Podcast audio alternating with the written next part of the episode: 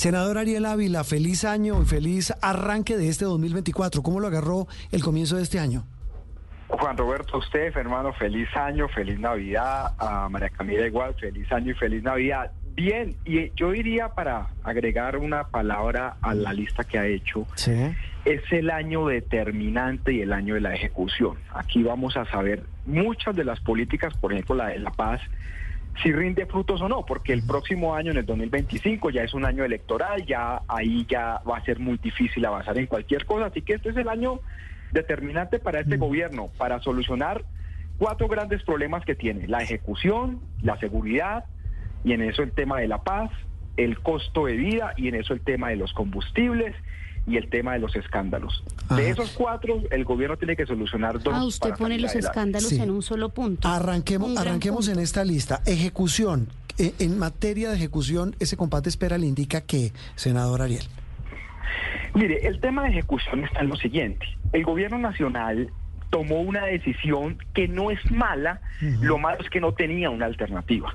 Básicamente el gobierno decidió parar una serie de programas que tenía el gobierno Duque porque decían ellos había unos temas de corrupción o porque eran ineficientes, pero no había una alternativa al lado, o sea, no había como en lugar de esto está esto, sino que decidieron pararlo. Eso estuvo esto pasó el año pasado, en el año 2023, y este año arrancan varios de esos programas. Por ejemplo, en el Ministerio de Vivienda, el tema de vivienda rural o el tema de mejoramiento de vivienda. Esos temas para reactivar la economía tenían que, tienen que comenzar a funcionar este año. Y así hay varios de los programas. Entonces, ¿qué es lo que uno dice? El gobierno ya tiene una reforma tributaria, tiene un plan de desarrollo, necesita ejecutar la plata, porque la plata se quedó fue en fiducias. Usted recuerda la carta que hizo el presidente hace unas cinco o seis semanas el año pasado diciéndole a los ministros, no dejen de meter la plata en fiducias y ejecútenla. Y ese es el año de la ejecución, cumplirle a la gente las promesas que se le hizo. Ese es uno. Y estamos, y en ese punto de ejecución, antes de pasar a seguridad, eh, María Camila, senador, ahí viene un asunto importante. Y es cómo se ejecuta con nuevos alcaldes y gobernadores, con un nuevo mapa político. Porque pareciera que muchas de las decisiones son políticas. Me da pena y quiero su opinión, empezando por el desastre, la vergüenza, el oso que hicimos esta semana con el tema de los panamericanos. Que pareciera que siempre hay un tema político metido en la mitad. Entonces no sé si uno ejecución con política, ¿cómo se combina? Mire, Juan Roberto, el gobierno había tomado la decisión de no meterle plata a convenios con gobernaciones cuando llegó, hmm. bajo el supuesto de que eso traía corrupción. Al final del año tuvieron que hacerlo. Muchas se fueron a plata de convenios de las gobernaciones porque no pudieron ejecutar. Es decir, la realidad los lleva a que tengan un tema de necesidad de tener ejecución. Entonces, tienen dos alternativas. Deciden sacar licitaciones propias, de vías, de vivienda, de acueductos, o deciden hacerlos en conjunto con las gobernaciones y las alcaldías. Si quieren agilidad, les toca con gobernaciones y alcaldías. Si no, no. Y si no, va a pasar lo que pasó con los panamericanos, que eso no tiene ninguna justificación. Eso se llama ineptitud. Se tiran la pelota entre el Ministerio del Deporte, el Ministerio de Hacienda, que si se pidió la plata, que si no se pidió, y al final lo, lo cierto es que no se giró. Entonces aquí el gobierno tiene que tomar la decisión, es su plan de desarrollo. Si lo va a ejecutar directamente, tiene que sacar las licitaciones el primer semestre para que se estén adjudicando el segundo semestre. Si no, pues tiene que hacer con convenios por medio de las gobernaciones. No hay otra forma. Mire, doctor Ariel, em, eh, eso es lo que toca hacer. Usted, y como diría también mi abuela, con la mano en el corazón, ¿usted ve que el gobierno va por ahí? Mire, Juan Roberto, yo creo que van a haber unos ministerios que van a despegar y que va a haber otros que francamente van a ser un fracaso. Eh, yo creo que no, el gobierno va a despegar a medias en ese tema. Yo no veo, eh, aunque el gobierno y ojalá hmm. El gobierno ha dicho que en este 2024 tiene todo diseñado, que van a despegar, que no sé qué, yo realmente veo problemas en varios de ellos. Eh, yo creería y es necesario, o sea, mejor dicho, más de los que yo creo, es necesario que despeguen tres ministerios para que nosotros podamos superar esta crisis económica. Tiene que despegar Ministerio de Vivienda, que yo creo que va a despegar por el plan que tienen. Tienen que despegar transporte como sea, ya sea con vías o con el sistema férreo, pero tiene que despegar. Con obras. Tienen que entender. Porque, por ejemplo, el Regiotran de Occidente, ese es el único tren que va a entregar el presidente Petro. Él no se puede oponer a eso. O sea, si se opone a eso, no va a entregar ningún otro tren, porque no alcanzan los tiempos. Entonces, ese tiene que despegar y tendría que despegar agricultura. Esos tres para paliar la crisis económica. Si esos tres es despegan, yo creo que el país sale bien. Si alguno de esos tres falla, digamos, sobre todo el tema de vivienda, es el que yo creo que imparagitablemente tiene que... ¿Cuáles no despegan? Según su según su diagnóstico que nos dijo al comienzo, yo creo que no, no van a despegar. ¿Cuáles cree usted que no van a despegar? Yo tengo dudas tengo dudas en algunos ministerios, más bien más que no que despeguen, tengo dudas de que no se den. Por ejemplo, el tema del Ministerio de Energía y sobre todo el programa ambicioso de energías limpias. Yo creo que eso es una necesidad que tiene este país, pero no sé si despegue porque pues la CREA hasta ahora la van a formar otra vez, es decir, hay como mucha demora y tengo mucho susto. Eh, eh, el Ministerio de Ciencias me parece que está ahí como en una parálisis que uno no entiende si es por falta de plata o qué, no está despegando y el Ministerio del Deporte, pues además con esto que pasó con los Panamericanos, pues uno como que dice que no, y sobre todo porque el Ministerio del Deporte cumple una función, Juan Roberto, fundamental, y es que muchas eh, de los grupos deportivos a nivel municipal y regional dependen del Ministerio de, Deportes.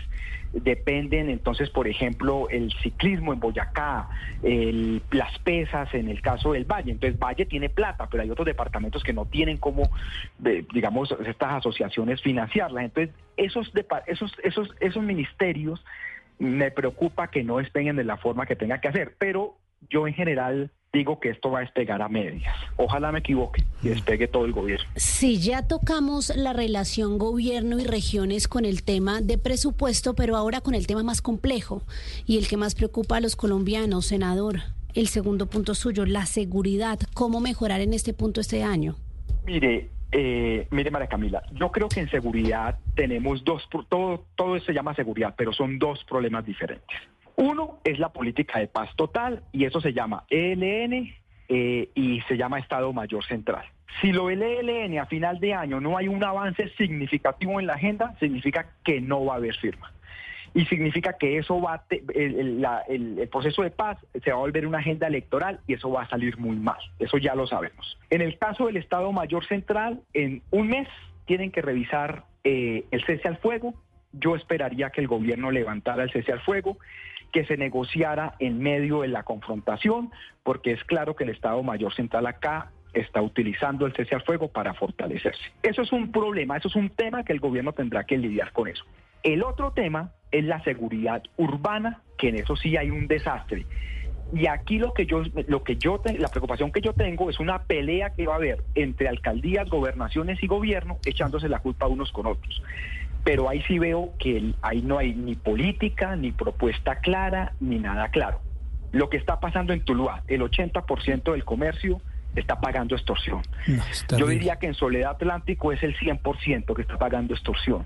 En el Huila está disparada otra vez la extorsión. Es decir, una cosa es esa, ese tema del Estado Mayor y el ELN y tal, y otra, lo que uno está viviendo del crimen urbano, que sí se está transformando. Y ahí es donde yo veo que no hay ni propuesta clara de paz, ni propuesta clara de seguridad, ni los alcaldes saben qué hacer. Muchos, mm. muchos ganaron prometiendo cárceles y discurso con Bukele, ese discurso les va a aguantar hasta dentro de cuatro o cinco meses. Ya en cuatro o cinco meses la gente se va a dar cuenta que todo eso era carreta, que no hay mm. como que lo hagan, y mm. comienza la crisis también en esos, en esos, en esos gobiernos locales.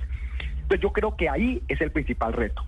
Y en eso yo sí soy mucho más pesimista. Yo creo que ahí no va a pasar mayor cosa. Este 2024 va a persistir la crisis de seguridad y solo hasta el 2025 yo creo que vamos a comenzar a ver mejorías. Pues ese, ese, diagnóstico sí que es preocupante. Costo de vida ya lo analizamos eh, eh, con, con, varios economistas, doctor Ariel, pero, pero bueno, digamos, ahí, ahí hay un margen de maniobra y un margen de espera eh, medianamente optimista. Yo diría lo siguiente, eh, Juan Roberto. Si despega Ministerio de Vivienda y Transporte, eso va a ser, eso funciona como un, contracíclico, es decir, cuando la economía está cayendo, eso le inyecta plata a la economía y eso va a servir para que mucha gente tenga trabajo, sobre todo mano de obra no cualificada. Claro que se va, que entonces la inflación no va a bajar como uno quisiera que bajara. Bueno, está bien, pero la gente tiene trabajo. Mm. Entonces yo en eso soy un poco más optimista porque si vienen unas tres o cuatro inversiones muy grandes, yo considero que el gobierno ahí puede hacer un contracíclico y la inflación es cierto, no va a ceder tan rápido como que como se quisiera y por tanto la tasa de interés tampoco, aunque ya bajó un poquito, entonces no va a bajar con la velocidad que uno quiere. Pero yo en eso soy un poquito más optimista. Y sobre todo con una tragedia, y es que como están ocurriendo todos estos conflictos en Medio Oriente, el precio del petróleo puede subir y eso va a generar mayores ingresos. Exactamente. Ya se disparó. Va a generar mayores ingresos para el Estado colombiano eh, y eso pues va a generar que tengamos como más dinero para poder invertir. Entonces eso es un tema que yo en eso soy un poco más optimista, pero va a depender mucho del arranque de los ministerios de vivienda y del Ministerio de Transporte. Bueno, ahí el panorama un poquito más esperanzador. Senador, y si un punto que usted mencionaba dentro de esos cuatro, el último, le costó sangre al gobierno el año pasado, es el de los escándalos, ¿no? De su círculo más cercano. ¿Cómo ve al gobierno sanando esas heridas que muchas siguen abiertas para este 2024? Yo creo que lo, lo del hijo del presidente es una cosa que lo va a perseguir todo su mandato, eso no tiene cómo salirse. Pero está como eh, calmada la cosa. Sí, es que no ve uno que pase nada tampoco, pues digo yo, en términos judiciales, más allá del escándalo y la pirotecnia. Mm. Pero, pero bueno, Juan Roberto, yo creo que eso, los tiempos ya después de marzo, abril, se mm. comienzan a cortar. Yo creo que va a depender mucho del el tema del hijo del presidente y de que no, en el, si llega a haber cambio ministerial, pues no coloque ninguno de esos en esos nuevos ministerios gente que está salpicada por escándalo. Eso sí va a depender del... ¿Usted ha escuchado, eh, lo, puedo interrumpir, usted ha escuchado el cuento mm, cada vez más fuerte de, la llegada de Armando Benedetti al gabinete? Yo lo he escuchado, pero se me hace, digamos, no, digamos, no sé, pero se me haría como increíble, pues, digamos, que el gobierno se diera tremendo lapo, eh, eh, así fuera una promesa que se hizo en campaña él o entre ellos, pero eso sería un costo en la legitimidad muy grande para el presidente, que yo no, yo no sé si él estaría hmm. dispuesto a asumir eso. Yo lo he escuchado, pero vuelvo y repito, eso va a depender mucho de cómo maneje ese tema. Pero mire, Juan Roberto, la conclusión es esta. De esos cuatro problemas, tiene que solucionar dos mínimo para poder sobrevivir a las encuestas. Eh, esa es la vida real de esto. Entonces, la pregunta es, ¿y cuáles son los dos problemas más fáciles de solucionar? Pues uno es el de ejecución, que es poniendo gente eficiente que ejecute. El otro, ahí yo veo la dificultad. El otro, si es el tema económico o no, también depende mucho de la situación internacional. Si es el tema de seguridad, eso no hay salidas milagrosas. Si es el tema de los escándalos, va a depender mucho de las decisiones del presidente. Pero de esos cuatro, tiene que solucionar dos. El otro año ya estamos en plena calendario electoral y ya ahí eso es guerra política a diestra y siniestra. Sí, pero, pero quisiera devolverme al tema de los escándalos, senador Ariel, porque usted mencionaba el de, el, de Nicolás Petro. ¿Usted cree que iba a pasar algo judicialmente? En, su momento, los escándalos que rodean al presidente son tres. El tema del hijo del presidente, el tema de la niñera, que esos dos ya explotaron, y un tema que se ventiló y que es posible que explote o no, dependiendo si pasó algo o no, que es lo del hermano. Eh, eh, y las visitas a las cárceles y eso. Esos son los tres escándalos que el gobierno tiene que controlar. En el de Nicolás Petro va a pasar algo, yo sí creo que tiene que pasar algo, porque ya los tiempos ya comienzan a apretarse judicialmente, le toca a la propia fiscalía incluso eh, comenzar a dar resultados. Y pasar algo ahí que, y pasar algo ahí que, que intuye usted que pueda pasar. El, preacuerdo con el señor Nicolás Petro, pues eso, eso se dañó, entonces va a depender de la información que entregue Daí Vázquez y si hay condena o no, si hay llamado a juicio, pues condena creo que no se alcanza a dar este año, seguramente será el otro, pero si hay un llamado a juicio. ¿Qué es lo que puede pasar ahí? El llamado a juicio y la, y la condena es lo que podría pasar. Igual que en el caso de lo de las niñeras, ¿quién dio la orden para que interceptaran la niñera? Saber quién fue esa persona. Eh, si se llega allá o no, no sé, pero sería lo ideal que se llegara. Mm. En, ese punto. Y, ahí viene otro que no lo menciono como escándalo, María Camila y senadora Ariel, y es eh, a todas estas, el presidente qué, escúcheme la, la, pregunta, y cuando digo el presidente qué, es, todos dicen, mire, él eh, decide emprender unas luchas en X, porque es que no es más sino ahí. Eh, la silla vacía hizo un análisis eh, maravilloso mm. terminando el año pasado, que fueron más de 2.500 los trinos del presidente eh, durante el 2023. ¿El presidente qué? Es decir, cuando hablamos de eso, todas estas aristas que usted menciona, que son el mapa del país, eh, con un presidente que prácticamente gobierna por X. Eh, le reitero, ¿el presidente qué? El presidente, yo creo que debe dejar de viajar tanto. Yo entiendo su política exterior y sus ansias de marcar un precedente, pero tiene que dedicarse a gerenciar el país. Tiene que dedicarse ministro a ministro a saber cómo se ejecuta, en qué se ejecuta, en qué va cada proceso tiene que volverse un gerente. Y este es el año de la gerencia. Ya pasaron las elecciones locales, las elecciones nacionales están un poquito distantes a un año y medio. Yo esperaría que el presidente, que el presidente tiene que dedicar a gerenciar el país. Eso es lo que tiene que dedicarse a hacer. Pero si no lo hace, pues no va a mejorar nada de los cuatro problemas. Sí, y senador, súmele el panorama político en cuanto a al relacionamiento con los partidos, al ambiente en el Congreso que se suma a un lenguaje que el presidente no, no le ha bajado de tono al lenguaje confrontacional con los parlamentarios, mientras su ministro de Interior pues y asesores, con nadie, exacto. con nadie le ha bajado. Con ningún sector. Pero pues mientras el ministro de Interior y los asesores de la presidencia, que yo sé que usted lo buscan mucho, pues hacen un esfuerzo porque las reformas avancen un poquito más. Este año tenemos convención liberal, convención de la U, posibles cambios hay de presidencia. ¿Cómo ve usted ya lo que viene para el gobierno en el legislativo? Porque nos decía ahorita Sergio Fajardo, al gobierno no le va a alcanzar la mermelada para pasar todas sus, sus propuestas. Mire, eh, en Senado va a entrar reforma a la salud y pensional, que yo creo que van a paralizar el Senado. Vamos a demorarnos, eh, por ejemplo, para la reforma a la salud ya hay una proposición de 14 audiencias públicas. Eh, entonces yo lo que siento es que eso se va a comer todo el Senado, así como el, la salud en Cámara se comió 300 días, 284, 85 días, en Senado puede pasar lo mismo, se va a quedar paralizado. Y en Cámara la reforma laboral va a paralizar eh, eh, la Cámara. Entonces yo siento que va a haber un Congreso como el del año pasado, muy paralizado, y ahí el gobierno tiene que tomar una decisión. Si no es capaz de hacer mayoría, ya porque el presi porque el ministro no pudo o porque los trinos del presidente no dejan. No, y no va a pasar, senador. Es, mejor soltarlas. Sí y dedicarse, ya se le aprobaron al gobierno sus dos reformas más importantes, plan de desarrollo y reforma tributaria y dejar esa guerra política en el Congreso si ve que no lo va a pasar. Digamos, yo creo que es una decisión. Pero, pero, mire, senador, lo interrumpo, el presidente, usted dice eso, pero el presidente ya dijo a final de año, voy a presentar una nueva reforma tributaria para cambiar la que me habían aprobado el año antepasado. Es que eso es lo que uno no entiende. Eh, eh, pero Juan Roberto, yo le digo una cosa, eh, en ese momento la situación en el Congreso es imposible, es decir, no hay, hay es, vamos a entrar en una parálisis, es decir, no hay cómo aprobar ni desaprobar nada.